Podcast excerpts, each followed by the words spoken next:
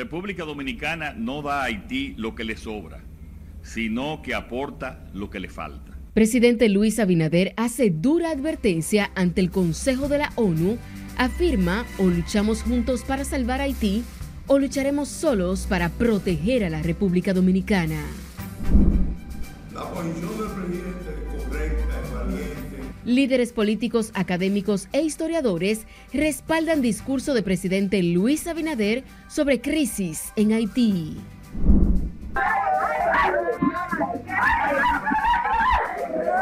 Familiares de sargento muerto a tiros por un haitiano en la frontera le dan el último adiós. Advierten caso no puede quedar impune. Fue una cosa muy terrible. Tristeza y desolación en los Alcarrizos por muerte de dos niños calcinados en un voraz incendio. Gobierno acusa a sectores políticos de la oposición de auspiciar protestas de los pensionados de la Policía Nacional. Ingenio de narcos no se detiene. Autoridades frustran envío de dos paquetes de cocaína a España escondidos en pieza de ascensor. El proceso electoral en estos momentos ya descansa de manera casi exclusiva en las juntas electorales. La Junta concluye distribución de todo el material logístico que se utilizará en las elecciones municipales de este domingo. Y en tramo final de la campaña, la OEA despliega misión de observación electoral para las elecciones municipales. Y por ahí es que debe comenzar la investigación de la Procuraduría Especializada contra Delitos y Crímenes Electorales. Y la Fuerza del Pueblo, PLD y PRD denuncian supuesto plan para sabotear el proceso electoral del domingo.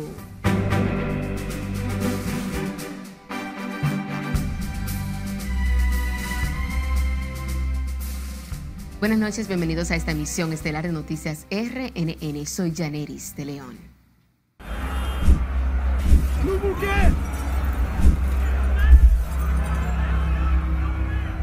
Iniciamos esta emisión estelar con el presidente Luis Abinader, quien durante su discurso ante el Consejo de Seguridad de las Naciones Unidas advirtió que si no luchan entre todos para salvar Haití, la República Dominicana luchará sola para defender su patria.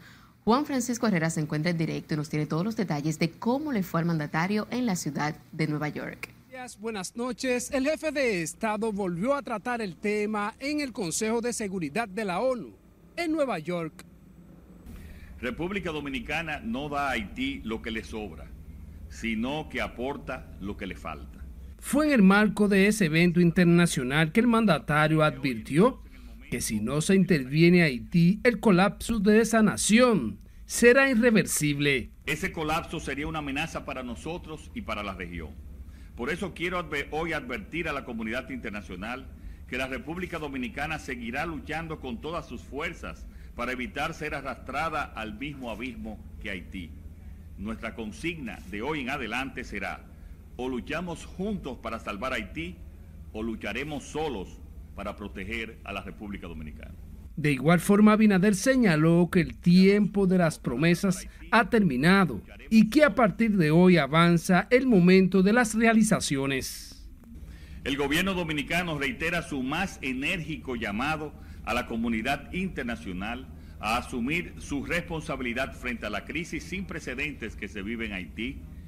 Uno de los principales obstáculos para completar esta misión es el económico. La comunidad internacional debe facilitar el dinero tantas veces prometido y debe hacerlo ahora. Asimismo, el mandatario recordó a la comunidad internacional el control que tienen las bandas haitianas, quienes han sembrado el temor en el país vecino. El resultado es que hoy Haití, con gran parte de su territorio controlado por bandas criminales, se encuentra al borde de una guerra civil. A esto se suma un ingrediente de mayor desestabilización, generado por grupos paramilitares y políticos que pretenden presentarse como redentores ante un país que anhela seguridad, alimentos y paz. El mandatario agradeció al presidente de Guyana, Ifat Ali, por conceder el honor de ser el primer presidente de la República Dominicana en participar en la reunión del Consejo de Seguridad presidida por su país en este mes de febrero. En lo relativo al cambio climático y la seguridad alimentaria, Abinader manifestó que están intrínsecamente conectados y que no es posible abordar uno sin prestar la debida atención al otro, y más aún cuando esto ocurre en situaciones de conflictos armados. El presidente Luis Abinader tiene previsto retornar al país para continuar con su agenda de gobierno. Vuelvo contigo. Gracias, Juan. A propósito de este tema, diversos sectores de la población consideran sensata y enérgica la posición asumida nuevamente por el presidente Luis Abinader ante la Organización de las Naciones Unidas, donde reiteró el llamado a la comunidad internacional para acudir en ayuda del retorno a la institucionalidad en Haití ante la convulsa situación que vive esa nación. Jesús Camilo tiene los detalles en directo. Buenas noches. Gracias, buenas noches. Ante la amenaza que supone para la República Dominicana el problema haitiano, llamaron a los distintos sectores sociales a unificarse para defender la paz. La posición del presidente es correcta, es valiente, es responsable, es oportuna. La postura del mandatario fue considerada atinada y responsable ante la amenaza que supone para la República Dominicana el clima de inseguridad que vive la vecina nación haitiana controlada en su mayoría por bandas de sicarios y grupos paramilitares. Ante los planteamientos del mandatario dominicano ante la ONU, considerado de alta valentía, el doctor Pelegrín Castillo aseguró que Haití está en plena guerra civil de baja intensidad, lo que podría repercutir a nivel regional e impactar a los Estados Unidos. Y lo que le estamos diciendo, y por eso saludo o felicito al presidente, que fue muy claro, muy gráfico ese mensaje. O vamos todos a salvar Haití, o solo los dominicanos vamos a preservar República Dominicana. En otras palabras, lo dijo en lenguaje diplomático, nosotros trancaremos el juego. Asimismo, el Consejo Dominicano de la Unidad Evangélica aseguró que el presidente Abinader ha sido responsable y coherente ante el tema haitiano situación que debe llamar la atención urgente de la comunidad internacional. Fue bien claro y contundente, porque se le ha hecho varios llamados a esa organización para que venga a dirimir el conflicto que tiene el pueblo haitiano entre, entre ellos. Sin embargo, no han hecho caso, no han oído nada. El presidente Luis Abinader advirtió hoy ante la ONU a la comunidad internacional que la República Dominicana seguirá luchando con todas sus fuerzas para evitar ser arrastrada al mismo abismo que Haití. Es tan claro que la solución a la crisis haitiana no está en la República Dominicana, por lo que reiteraron el llamado a la comunidad internacional de sumarse a la causa. Paso contigo al Centro Muchas gracias. Y en medio de mucha tristeza y consternación fueron velados los restos del sargento del ejército ultimado a tiros por un haitiano para robarle su arma de reglamento en un puesto de chequeo en el municipio de Restauración de la provincia de Dajabón. Nuestro compañero Domingo Popoter nos cuenta.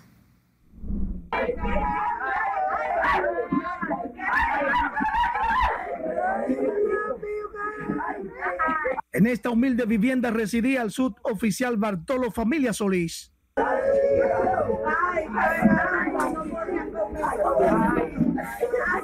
Su familia destrozada velan sus restos en este pequeño espacio en el que todos convivían. Aquí el dolor invade a sus parientes y amigos. Porque esto es algo que no, no, no tiene precio, esto no, no, no hay, esto es algo irreparable en esta familia, algo totalmente irreparable. Esta familia está totalmente rota, devastada. El joven militar encontró la muerte cuando se encontraba de puesto en el corozo de restauración. Un hecho muy lamentable, es una pérdida que tenemos de un gran soldado en cumplimiento de su deber y los hechos se están investigando.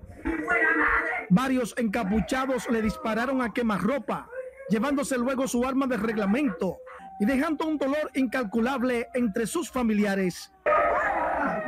Este martes sus parientes dan el último adiós al sargento Familia Solís, quien deja en la orfandad una niña de tres años. La familia pide que se aclare el caso y que se realice las investigaciones y quieren ya, yo pienso que la familia deben de, queremos, él tenía dos niños, creo que una hembra y un varón, entonces que la Fuerza Armada no desampare esa familia. El presidente Abinader se refirió al hecho, calificó de penoso el caso y dijo que los atacantes están identificados. La Policía Nacional y el Ejército va a informar pronto ya de la captura de alguna de esas personas. Es, es, es una, es muy penoso eh, y, son las situaciones que, por las cuales eh, estamos siempre atendiendo y mejorando los sistemas eh, fronterizos. Hoy su humilde morada le despide implorando justicia para sus agresores. En la zona limítrofe con Haití, Dajabón, Domingo Popoter, RNN. Al menos cinco policías mencionados resultaron heridos y otros afectados por bombas lacrimógenas durante una protesta en reclamo del pago de casi 3 mil millones de pesos como pago de indemnización por retiro. Si le dice aquí no tiene la historia. Eh, me tiraron una bomba, con una bomba me dispararon y me dieron de frente ahí en, en el estómago. Y miren cómo que ustedes están, miren. Durante las intensas manifestaciones, los ex agentes recibieron heridas en la pierna y otras partes del cuerpo. Otros policías pensionados fueron afectados por las bombas lacrimógenas que atribuyen fueron lanzadas por los compañeros de armas activos. Hay más oficiales heridos, hay tres oficiales más heridos que están en el médico, cuatro aparte de mí. Para que se compadezca de las viudas de esos militares, de esos policías caídos en el cumplimiento de su deber y le comience a entregar su indemnización por retiro. Los cheques están guardados, inexplicablemente no sabemos por qué el ministro Jochi Vicente se resiste, ese popi, se resiste a pagarle a estos guaguaguá. Las protestas de los veteranos de la Policía Nacional provocaron obstaculización del tránsito en importantes vías como la 27 de febrero, Francia y México. Para exigirle de manera enérgica lo que nos corresponde por ley, lo que es la indemnización y que se tome en cuenta otras reivindicaciones de los policías aquí en la República Dominicana. Luego de conocer de los ex policías heridos, los veteranos respondieron encadenándose frente al Ministerio de Hacienda. Que es muy triste para un pensionado, después de haber trabajado al Estado Dominicano, 30, 35, hasta 40 años, y muchos pasan de 40 años, y irse a su casa peor que como vino, con una mano detrás y otra adelante porque el policía honesto no tiene un peso. Son unos 7 mil los policías pensionados que reclaman la indemnización por retiro, cuyos fondos dicen fueron autorizados por el presidente de la República, pero el Ministerio de Hacienda paralizó la entrega sin explicación alguna. Todos los martes los veteranos de la policía advierten seguirán en protesta. Sila Aquino, RNN. El hombre que se estrelló de manera intencional contra las puertas de una de las entradas del Palacio Nacional es acusado de atentar contra la vida del presidente de la República. La imputación se hace en la solicitud de medida de coerción que se depositó en la Oficina de Atención Permanente del Distrito Nacional, la cual fue aplazada para el próximo viernes a las 9 de la mañana. Además de violar el artículo 304 del Código Penal sobre atentar contra el jefe de Estado, a John Raymond Durán Villar se le acusa de tentativa de homicidio voluntario por impactar a dos guardias presidenciales durante el atentado. El gobierno acusó a sectores políticos de la oposición el auspicio de las protestas de los pensionados de la Policía Nacional frente al Ministerio de Hacienda. En un comunicado dicen que la protesta es injustificada y que el actual gobierno pagó en diciembre pasado las pensiones correspondientes a los años 2016-2021 en beneficio de 3.300 policías. Señala además que la extraña que le extraña que horas después de la protesta un ex jefe de la policía, hoy dirigente de la Fuerza del Pueblo, emitiera un tuit condenando al gobierno y anunciando un castigo electoral por supuestamente no cumplir con los pensionados. Los empleados desvinculados del Consejo Estatal del Azúcar se sumaron a las protestas frente al Ministerio de Hacienda en reclamos del pago de sus prestaciones laborales. Los ex empleados denunciaron que muchos de ellos tenían décadas laborando en la disuelta institución y tenían varios años sin recibir la liquidación. 700 que aún no hemos recibido el pago de nuestras prestaciones laborales. El 18 de enero estuvimos en una protesta en el sector San Luis, donde mi compañera y yo fuimos apresadas junto a Altagracia Núñez eh, por reclamar nuestras prestaciones laborales. Y estamos aquí diciéndole al señor presidente de la República, diciéndole a Jochi Vicente como eh, máxima autoridad del CEA, que nosotros no pensamos detenernos hasta recibir el pago de nuestras prestaciones laborales. Ocho años trabajando en el Consejo Estatal del Azúcar y fui desvinculado hace un año y todavía no me han pagado mis prestaciones laborales. Eh, como dice ella, tenemos compañeros que tienen más de dos años con sentencia a los tribunales de aquí de nuestro país y todavía no le han hecho caso. Da pena que el señor Burgos Gómez se presente en programas de televisión a mentir, a mentirle al pueblo, diciendo que él ha pagado a más de dos mil personas. Mentira, nosotros no éramos, no éramos tanto. Los cancelados del CEA han realizado varias manifestaciones sin que hasta el momento unos 700 de ellos reciben sus prestaciones laborales. La Suprema Corte de Justicia aplazó para el próximo 15 de marzo el juicio de fondo que se le sigue a la diputada Rosa Pilarte por lavado de activos. Antes del proceso, la imputada dijo que en esta ocasión también sabrá defender su inocencia, mientras que en su defensa se negó que su cliente incurriera en las acusaciones que dice el Ministerio Público. Lo que el Ministerio Público tiene que demostrar es que ese dinero viene de una actividad ilícita. Tener dinero no es un ilícito penal. A usted, a su hijo, a cualquier familiar suyo le pueden detener ahora con millones de pesos. Ahora hay que demostrarle que ese dinero viene de una actividad ilícita, porque de lo contrario sería presumir que la gente es culpable. ¿Y el lavado de activos no, no, no, no, revierte el faldo de la prueba? No revierte el faldo de la prueba.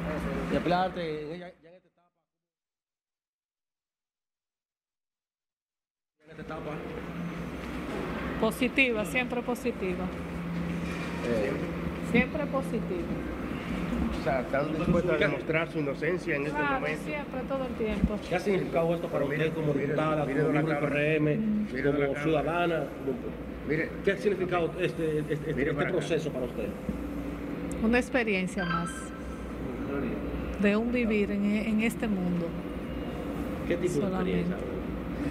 Bueno, negativa. Positiva no puede ser. Rosa Pilarte dijo que como miembro de una financiera no es posible que en cuatro años pudiera manejar 4 mil millones procedentes del narcotráfico. En tanto que el Colegio Dominicano de Notarios realizó este martes una marcha hasta la sede de la Procuraduría General de la República para reclamar la devolución de 113 millones de pesos que, según denuncia el gremio, el Ministerio Público tiene retenido. Tenemos a nuestro compañero Nelson Mateo con todos los detalles. La Procuraduría General no tiene calidad. Los profesionales del derecho caminaron hasta la sede principal del Ministerio Público en el centro, Los Héroes. A ritmo de tambor y vociferando consignas, los abogados desafiaron el candente sol para hacer sentir sus reclamos. No habrá seguridad jurídica cuando a nosotros nos certifican las firmas de notarios destituidos, fallecidos, deshabilitados, suspendidos. Es una falta de respeto a nuestra nación porque no hay seguridad jurídica. Los notarios precisan que la Procuraduría dejó de pagar 130 pesos por cada acto notarial, tal y como lo establece la Ley 140-15. Porque está establecido en nuestra ley que somos los fedatarios que tenemos que certificar la firma. En el año son más de 3 mil millones de pesos que se coge la Procuraduría por no devolverle al Colegio Dominicano de Notarios lo que establece la ley, sus 130 pesos. Según la Sociedad de estos profesionales del derecho, incumpliendo la norma, la Procuraduría General retiene cada año más de 3 mil millones de pesos que pertenecen a ese gremio. Vamos a nuestro primer corte de la noche. Al regreso, detalles sobre la reunión entre las autoridades haitianas, Kenia y Estados Unidos. Eso es gravísimo. Además, Alianza Opositora RD pide a la Junta investigar supuesto boicot en las elecciones de este domingo. Y en las económicas le contamos con cuántos millones de pesos Bandex financiará a las pymes. No le cambie.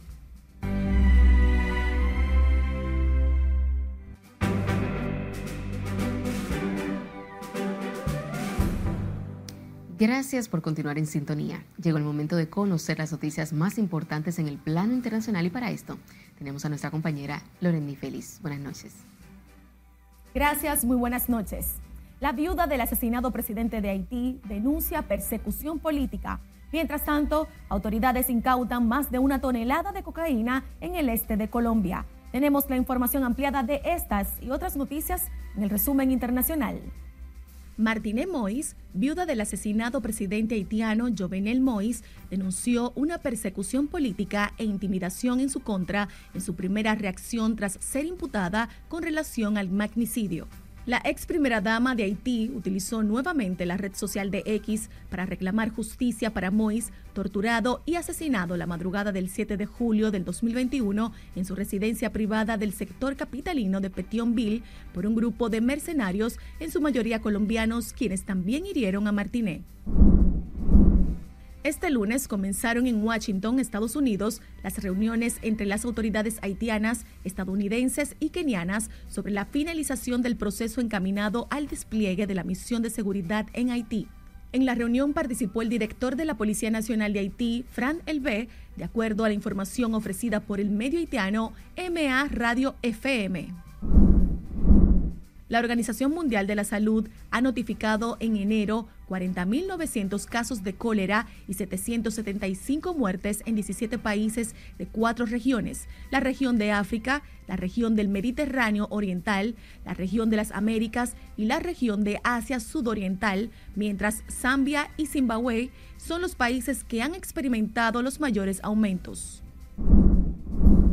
el ejército colombiano incautó en una carretera del departamento del Casanare, en el este de Colombia, 1.200 kilos de cocaína transportada en un camión y detuvo al conductor que intentó sobornar a los soldados, informaron este martes fuentes castrenses. La acción se desarrolló en un puesto del control militar ubicado en la carretera que va del municipio de Ato Corozal, en Casanare, al de Tame, en el vecino departamento de Arauca, fronterizo con Venezuela, dijo el ejército en un comunicado. El origen de un barco encallado en aguas de Trinidad y Tobago, desde el que fluye una contaminante mancha de petróleo, continúa envuelto en el misterio, mientras voluntarios trabajan para contener el derrame que generó una emergencia nacional en ese país de 1.4 millones de habitantes. El primer ministro Kate Crowley señaló el domingo que la situación generada por la llegada del hidrocarburo a playas y bosques de manglares no está bajo control. El hecho que ha suscitado críticas sobre la seguridad en la nación compuesta por las islas de Trinidad y Tobago está rodeado de incógnitas. De los 700 millones de rosas que Colombia envía cada año a floristerías de todo el mundo por San Valentín, nuevas variedades han nacido de mezclas que resultan en colores morados, rosados o anaranjados, todos ellos especiales y únicos en el mundo. Las variedades de rosas colombianas que se exportan para ser regaladas en Estados Unidos, Japón, Canadá, Reino Unido o España, entre otros países, tienen derechos de propiedad intelectual a nombre de los creadores originales de las variedades a los que la industria llama breeders o criadores. Es una plantilla formada en su gran mayoría por mujeres que solo en la época de San Valentín genera 27 mil empleos temporales que permiten que mujeres cabezas de familia puedan proveer para sus seres queridos y a los enamorados del mundo regalar un arreglo salido de los campos colombianos. A propósito de que mañana celebraremos el Día de San Valentín, es muy bueno conocer esta maravillosa historia y conocer la procedencia de estas hermosas rosas. Ciertamente, las rosas son hermosas y caen perfectas en cualquier momento, sin importar si hay o no celebración. Hasta aquí las internacionales. Continuamos con la emisión estelar de noticias RNN. La Dirección Nacional de Control de Drogas y miembros del Ministerio Público incautaron dos paquetes de cocaína introducidos en una pieza de ascensor que sería enviado a España a través de una compañía de envíos internacionales. Los agentes se trasladaron a los depósitos de una empresa ubicado en el Distrito Nacional donde inspeccionaron una caja en cuyo interior ocuparon una pieza de metal con dos kilogramos de cocaína. La caja fue enviada por un hombre con domicilio en el residencial El Alba, sector Mandinga, esto es en Santo Domingo Este, y la recibiría un individuo que supuestamente vive en un edificio de apartamentos en el municipio de Granollers, en España.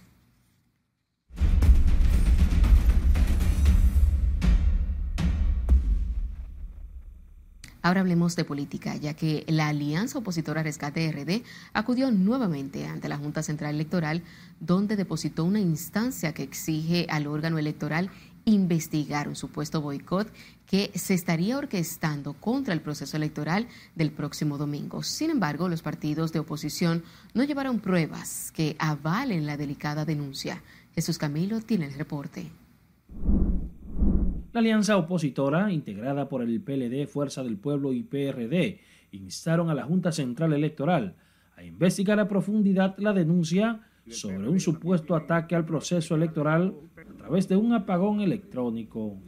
Además, notificaron la denuncia a la Procuraduría General para que se investigue el supuesto plan del que no presentaron pruebas. Preocupado por esa denuncia y combinado eso con una serie de hallazgos y de debilidades que todos sabemos que adolece el montaje del actual proceso electoral, nosotros los partidos de la oposición hemos querido con tiempo pues eh, llamar la atención y poner en alerta a la Junta Central Electoral. La denuncia como tal no tiene que ir eh, junto con pruebas, acompañada de pruebas, sino que es una facultad, en este caso, de las autoridades hacer el proceso investigativo y hacer todas las diligencias que sean necesarias a los fines de determinar la veracidad, confirmar eh, si estos supuestos hechos están en planificación. Ante la Junta Central y la Procuraduría Especializada de Delitos Electorales, depositaron un documento donde precisan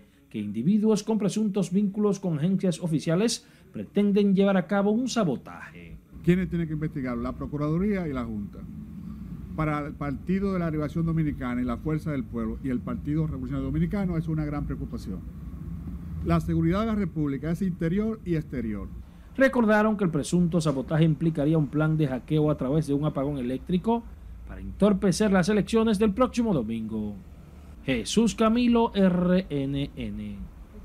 El titular de la Procuraduría Especializada contra los Delitos Electorales aseguró que investigan dos denuncias que les fueron presentadas, una sobre un sobre hackeo a los equipos de la Junta Central Electoral y otra sobre el supuesto uso de los recursos públicos en la campaña oficialista. Sin embargo, Iván Vladimir Félix afirmó que el tema del uso de fondos públicos no es de su competencia. El Ministerio Público tiene sus atribuciones específicamente desde el punto de vista penal, como le dije. A partir del artículo 310 tiene todo el andamiaje de los tipos penales. Ese tema entendemos nosotros que le corresponde a la Junta Central Electoral y ya el presidente lo ha dicho, que ha abierto una, eh, una indagación respecto de esa situación. El procurador Iván Félix citó algunos de los delitos electorales contemplados en la ley 20-23 a partir del artículo 310 como la compra de votos. Indicó que más de 170 fiscales de las 35 fiscalías a nivel nacional estarán trabajando en una estrategia para antes, durante y después de los comicios. El dirigente del Partido Revolucionario Moderno, Roberto Fulcar, calificó como una muestra de derrota por parte de la oposición la denuncia de supuesto intento de fraude en las próximas elecciones municipales. Fulcar manifestó que el PRM ganará la mayoría de las alcaldías a nivel nacional.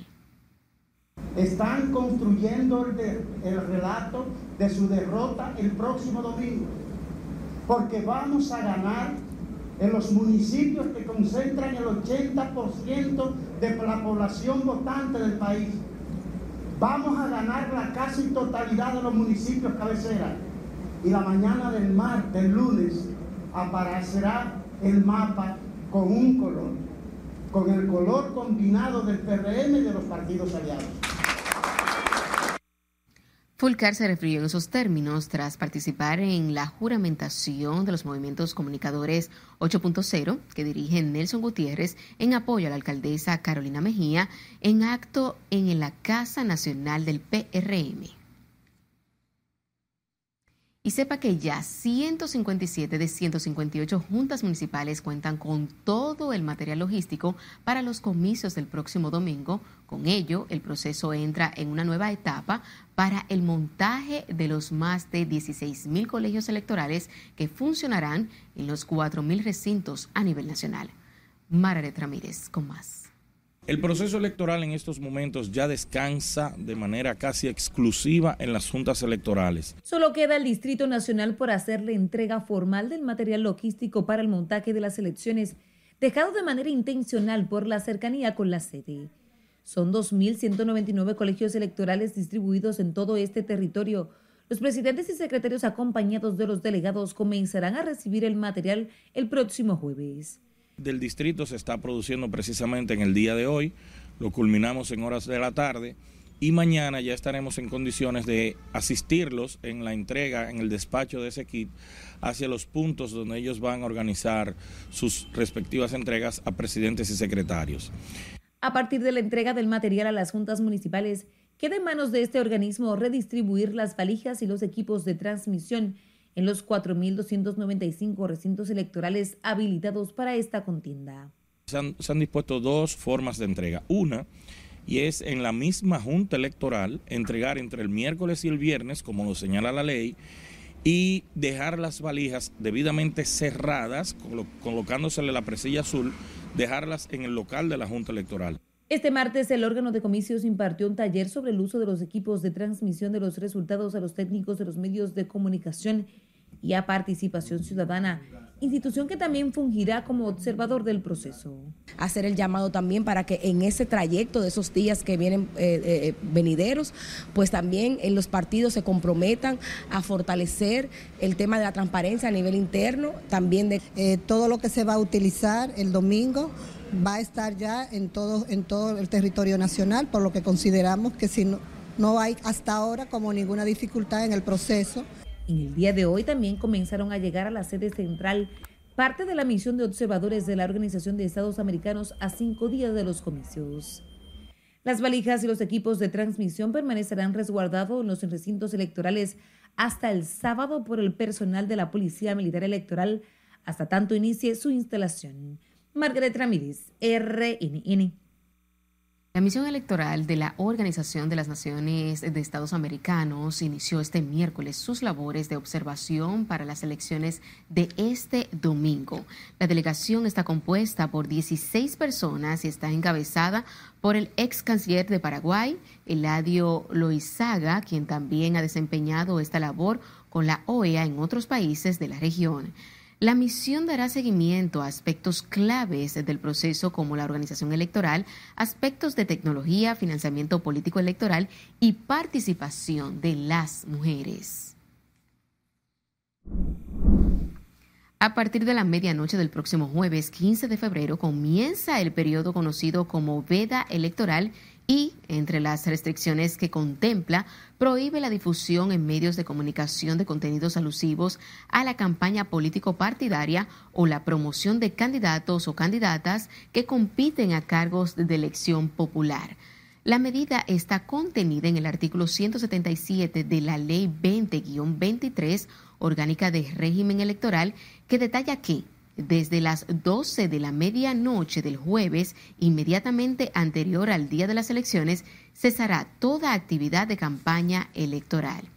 Esta disposición busca evitar cualquier situación que pueda entorpecer los comicios y para que la ciudadanía se concentre en ejercer su derecho al voto.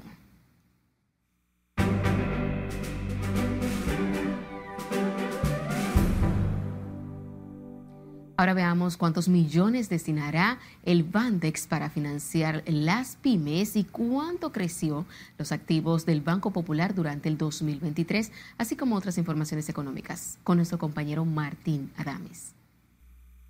Gracias y buenas noches. Bandex busca impulsar a las pequeñas y medianas empresas del país a través de este financiamiento.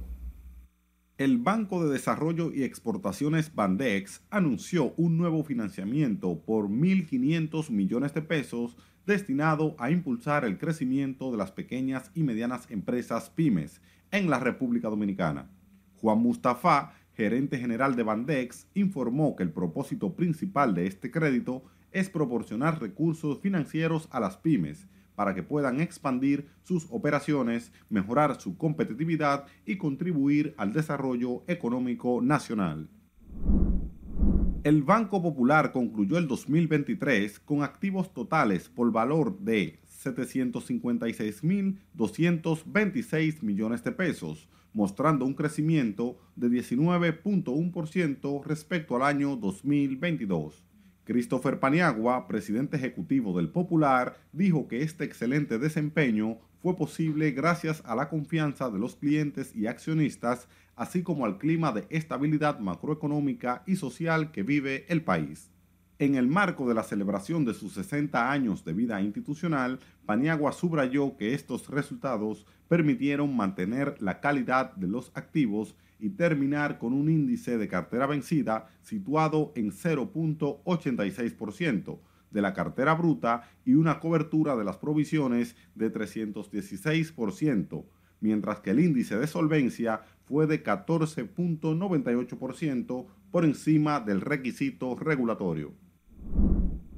La criptomoneda más conocida del mundo se cotiza en 49.194 dólares, experimentando un repunte importante desde inicio de mes cuando su valor rondaba los 42.900 dólares. Hace apenas un día, el Bitcoin tocó la barrera de los 50.000 dólares, un valor al que no llegaba desde diciembre de 2021.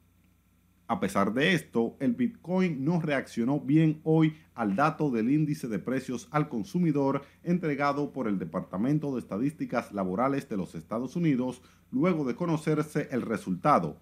La criptomoneda tuvo un descenso de 4%.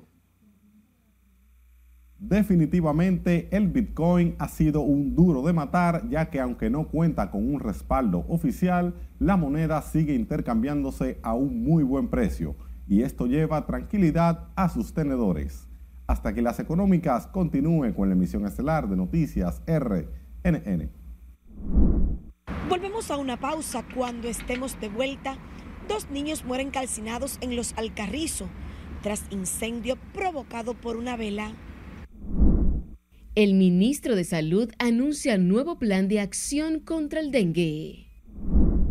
Ninguno queremos tener un nuevo noviembre negro. Y les contamos de qué se trata el proyecto depositado en el Congreso Nacional que busca mejorar el drenaje pluvial.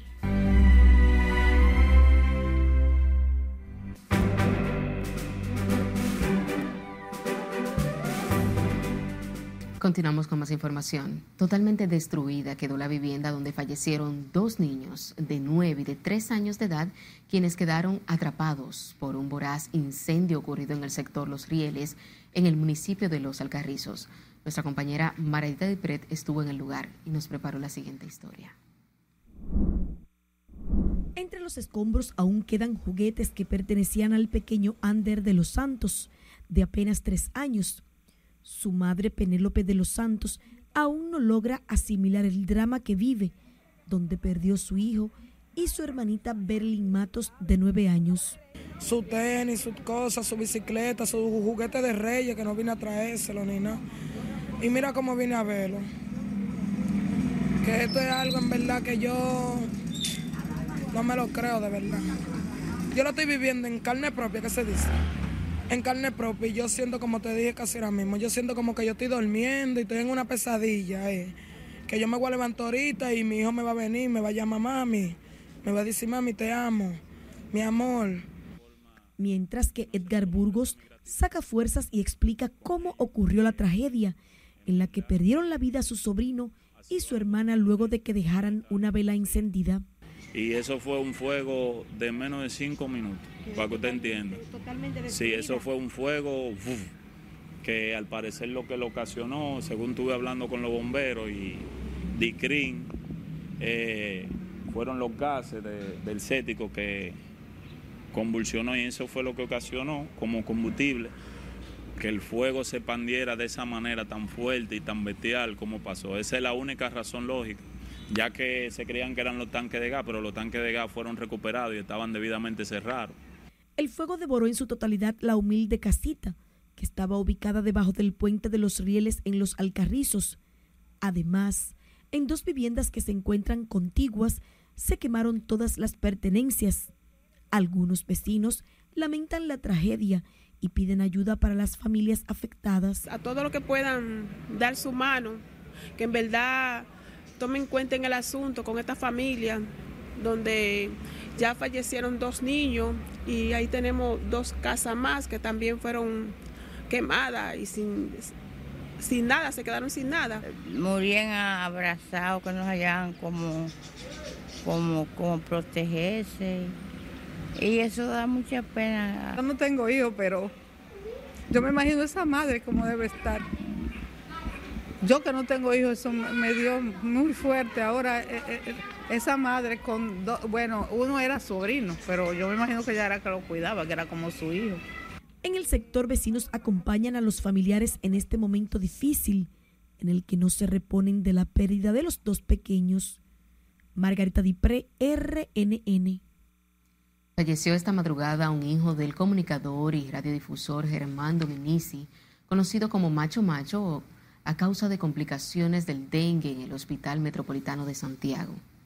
Germán Alejandro Dominici Coronado, de 17 años, duró seis días luchando contra la mortal enfermedad.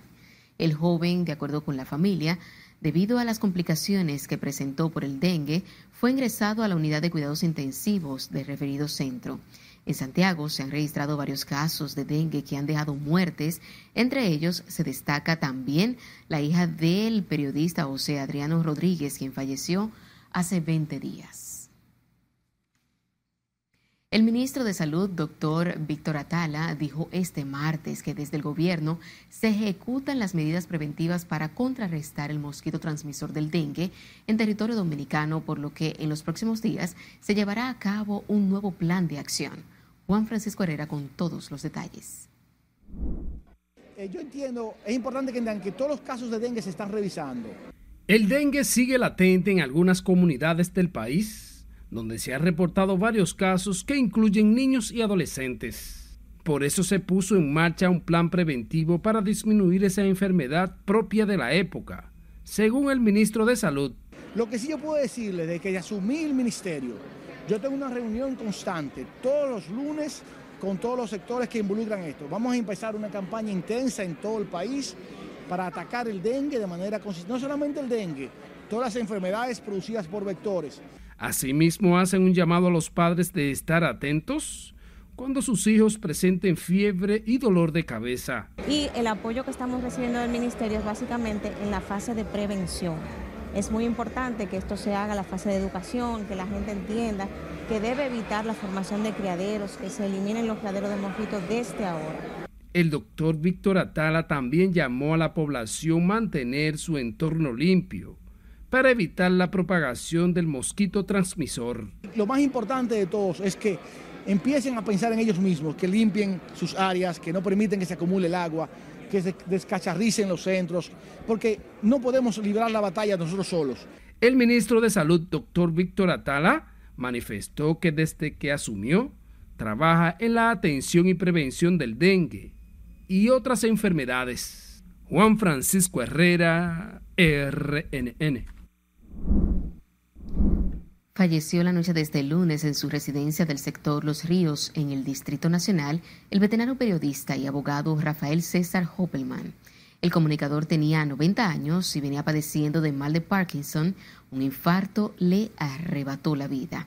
Sus restos serán velados a partir de este martes en la funeraria municipal del sector Los Girasoles, a la entrada del cementerio Cristo Redentor, donde posteriormente tendrá cristiana sepultura. Rafael César Hoppelman laboró en diversos medios de comunicación, entre ellos La Nación, El Caribe, Radio Clarín y Radio Popular. Paz a su alma.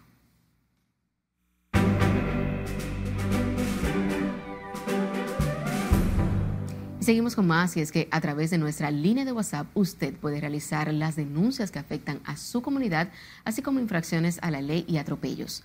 A continuación presentamos algunas de ellas que nos preparó nuestra compañera Jafrey Bazán. Deja caer un papel. ñao, manga el celular de una doctora y se va. Iniciamos con un hospital en Los Alcarrizos donde pacientes han denunciado una presunta ladrona en el centro médico. Según la denuncia, la mujer aún sin identificar ha realizado varios robos de celulares y pertenencias de los pacientes. Piden a las autoridades tomar cartas en el asunto para apresar a la ladronzuela.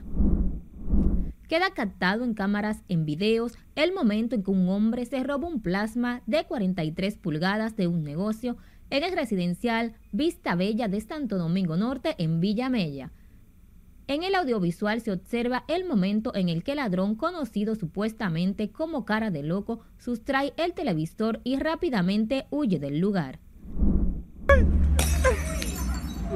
Dos mujeres se enfrentan salvajemente a golpes, supuestamente por problemas pasionales, en un hecho registrado en la provincia María Trinidad Sánchez en el municipio El Factor.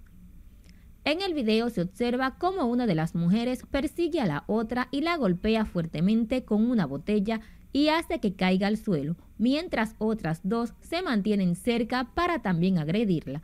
Según versiones, la pelea se originó porque la agresora encontró a la otra con su novio.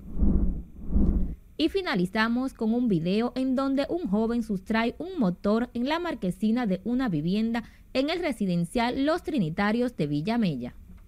El ladrón, aún sin identificar, entró a la marquesina y sacó uno de los motores que se encontraba en el lugar y se lo llevó como si fuese suyo. Recuerde que usted puede hacer sus denuncias a través de nuestras redes sociales Noticias RNN y nuestro número de WhatsApp 849-268-5705. Jafrey Sibazán, RNN. El candidato a la alcaldía del Distrito Nacional por la Alianza Rescate RD Domingo Contreras depositó un proyecto de ley en el Congreso Nacional para el mejoramiento del drenaje pluvial en la capital, el cual contiene otras normativas que disponen la creación de un fondo de emergencia para mitigar siniestros ante desastres naturales. La iniciativa fue depositada por ante la bancada peledeísta y la Fuerza del Pueblo en la Cámara de Diputados, la cual, según explicaron, fue socializada con el oficialismo a fin de erogar una ley en beneficio de todos los residentes del Distrito Nacional. Todos sabemos la situación que representa el drenaje en la capital, que es un tema de urgencia y de emergencia de la capital, pero que toca a todo el país de alguna manera por el valor logístico y el impacto que tiene la capital en toda la organización de la actividad de la República Dominicana. Porque hoy estamos recibiendo 300 mil firmas que le prometimos al pueblo dominicano que respaldarían la gran iniciativa que nuestro amigo y próximo alcalde Domingo Contreras en un momento le anunció al país. Domingo Contreras fue acompañado de decenas de dirigentes del PLD, la Fuerza del Pueblo y el PRD, donde fue recibido por la bancada de diputados de esas organizaciones políticas en la Cámara Baja. Es momento de nuestra última pausa de la noche. Al regreso en los deportes, entérese contra cuáles selecciones las Reinas del Caribe jugarán en la Liga de Naciones de Voleibol. Y en diversión, todos los detalles de la campaña de la Fundación Futuro Cierto. Ya volvemos.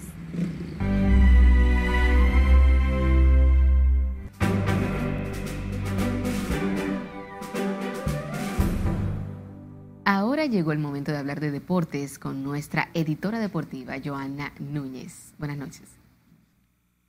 Buenas noches y bienvenidos a los deportes. Las Reinas del Caribe jugarán en Brasil y en China sus partidos de la ronda preliminar de la Liga de Naciones 2024. Les cuento más detalles a continuación.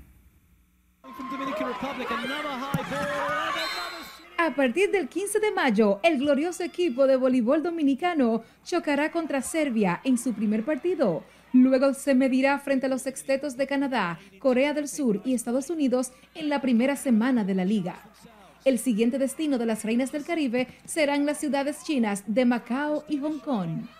El torneo, en el que participan los mejores equipos del ranking mundial, se extenderá hasta el 23 de junio. Las Reinas del Caribe jugarán 12 partidos en total y al final las 8 mejores selecciones de las 16 que compiten avanzarán a la fase final. An epic Super Bowl for an epic season. Thank you, Las Vegas.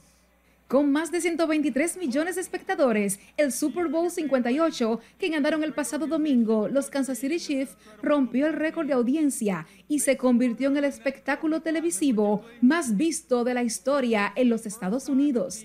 Según la cadena CBS Sports, la cifra es un 7% superior a la del año pasado, cuando el número de espectadores marcó otro récord llegando a los 115 millones.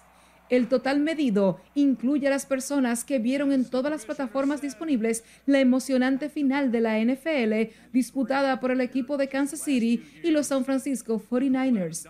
Además, fue el evento más visto de la historia por Internet. Estampar está bien, pero mejor seguir jugando hasta el 2026. El Juventus Badalona anunció este martes la renovación del contrato del armador dominicano Andrés Félix. El actual contrato del oriundo de Huachupita finalizaba en 2025 y ahora se extenderá por una temporada más hasta el 30 de junio de 2026. Primeramente, gracias a Dios, gracias al club, como siempre. Yo creo que esto es una oportunidad no solo para mí, sino también para mi familia.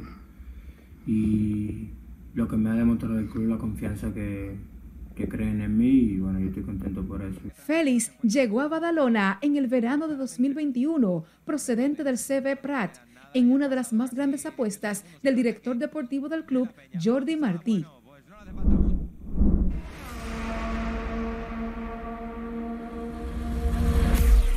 La escudería Ferrari, la más laureada en la historia de la Fórmula 1, presentó este martes a través de sus redes sociales el SF24, su nuevo modelo de automóvil para la próxima temporada, un día después de que lo hiciera la Aston Martin.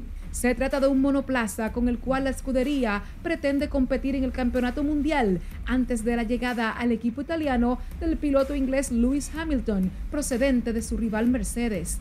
El automóvil mantiene el clásico e histórico color rojo que representa a la escudería, aunque incluye detalles en blanco y amarillo que además de tener una función estética, quieren representar un vínculo con la ciudad de Módena, en la región de Emilia-Romagna, lugar de nacimiento de Enzo Ferrari. Y por último, los Atléticos de Oakland nombraron a Jeffney Kapnar como su nueva narradora de los partidos para la próxima temporada, con lo cual se convierte en la primera mujer en ser relatora a tiempo completo en la historia de grandes ligas. Hasta aquí los deportes. Pasen feliz resto de la noche. Anteriormente, cuando el calendario marcaba las fechas de martes y viernes 13, se creaban grandes expectativas entre los ciudadanos por las supersticiones y viejas leyendas que giraban en torno a estas fechas. Pero en los actuales tiempos los casos han ido cambiando. Margarita Dipret conversó con algunos ciudadanos y nos dice más en la siguiente historia. Son diversas las leyendas que desde tiempos remotos se han escuchado sobre el martes 13, en la que es señalado como un día desafortunado y el número 13 como símbolo de mala suerte. Durante esta fecha, los ciudadanos tienen que andar con precaución y bien atentos para evitar eventos desafortunados. Noticias RNN salió a la calle a buscar la opinión de algunas personas sobre esta fecha y saber cuál es su rutina en este día. Algunos ni recordaban que era martes 13 y lo califican como un día normal. Eso era antes que la gente creía muchas cosas, de que, que los panties al revés, que los pantaloncillos al revés, ya, eso ya para mí es todo igual. Yo no creo en eso. Ah. Es un día normal para mí. Yo ahora me recuerdo que es martes 13, porque tú me lo recordaste. ¿Qué tiene eso que ver? Día normal. Pero algunos ciudadanos conocen sobre algunos rituales que se realizan para esta fecha y lo ponen en práctica. Lo único mío es la mujer mía, me hace algo de comer los días, los martes 13. O si no, compro un velón rojo, me lo prendo a los santos. Yo tengo muchos santos allá también. Los martes 13, poner los pantaloncillos al revés, porque a veces la gente tiene esa tradición y hay gente que hacen que, que creen en brujería y vaina. Hacen su, su guaguanguá por ahí, su fiesta de palo y vainas raras. Otros tienen presente la fecha porque saben que este miércoles 14 se celebra el Día de San Valentín. Particularmente hoy, como es 13 de febrero, quizá me dirija a una tienda a comprar algo para las chicas. Usted sabe que el amor y la amistad hay que mantenerlo. Para mí es todo normal. Hay gente que lo toma diferente y dice que no, hay que cuidarse porque hay martes 13. Yo no, yo sigo todo a mí normal. Y contento porque estamos a 13 de febrero, esperando el día de mañana del amor, la amistad. Solamente eso. El mito del martes 13 como un día de mala suerte es una creencia arraigada en muchas culturas en alrededor del mundo. Fue considerado históricamente como un día problemático, ya que fue asociado con eventos negativos. Margarita Dipré, RNN.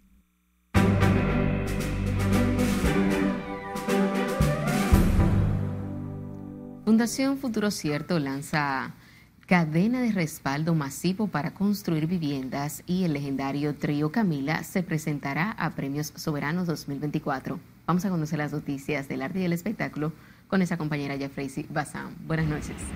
Muchísimas gracias, buenas noches. Con la finalidad de ayudar a los más necesitados, la Fundación Futuro Cierto lanza la campaña que busca construir 50 viviendas. Con el objetivo de cambiar la vida de tantas familias de escasos recursos, la Fundación Futuro Cierto lanzó la campaña de 50 pesos para 50 casas, la cual pretende crear una cadena de respaldo que logre los recursos para la construcción de 50 viviendas o más. Tenemos la esperanza de que este año por fin vamos a lograr esa meta, pero esto es simbólico, porque la Fundación quiere provocar un gran impacto en este siglo XXI, un impacto social República Dominicana. La recaudación de las donaciones será a partir de este mes y consiste en que cada dominicano done 50 pesos por cada miembro de su familia y que lo aporte a esta causa a través de diversas cuentas bancarias. La Asociación de Cronistas de Arte, Acroarte, anunció al legendario grupo Camila como los próximos invitados internacionales que se estarán presentando en la 39 edición. El escenario de Premios Soberanos será el lugar perfecto para el reencuentro de este grupo musical de pop, quienes han cautivado al público con sus grandes éxitos. El trío original que hace 20 años conformó la agrupación Camila con Mario Dons, Samo y Pablo Hurtado volverán a cantar esos temas inolvidables que han marcado su carrera artística el príncipe Harry y Meghan Markle presentaron su nuevo proyecto con un nombre mucho más vinculado a la realeza en momentos que la familia real británica está pasando una situación difícil después de que conociera que el rey Carlos tiene cáncer. Los duques han lanzado una nueva web suset.com que quiere ser una ventanilla única para todas sus actividades y desde la que se puede acceder a todos los proyectos que tienen.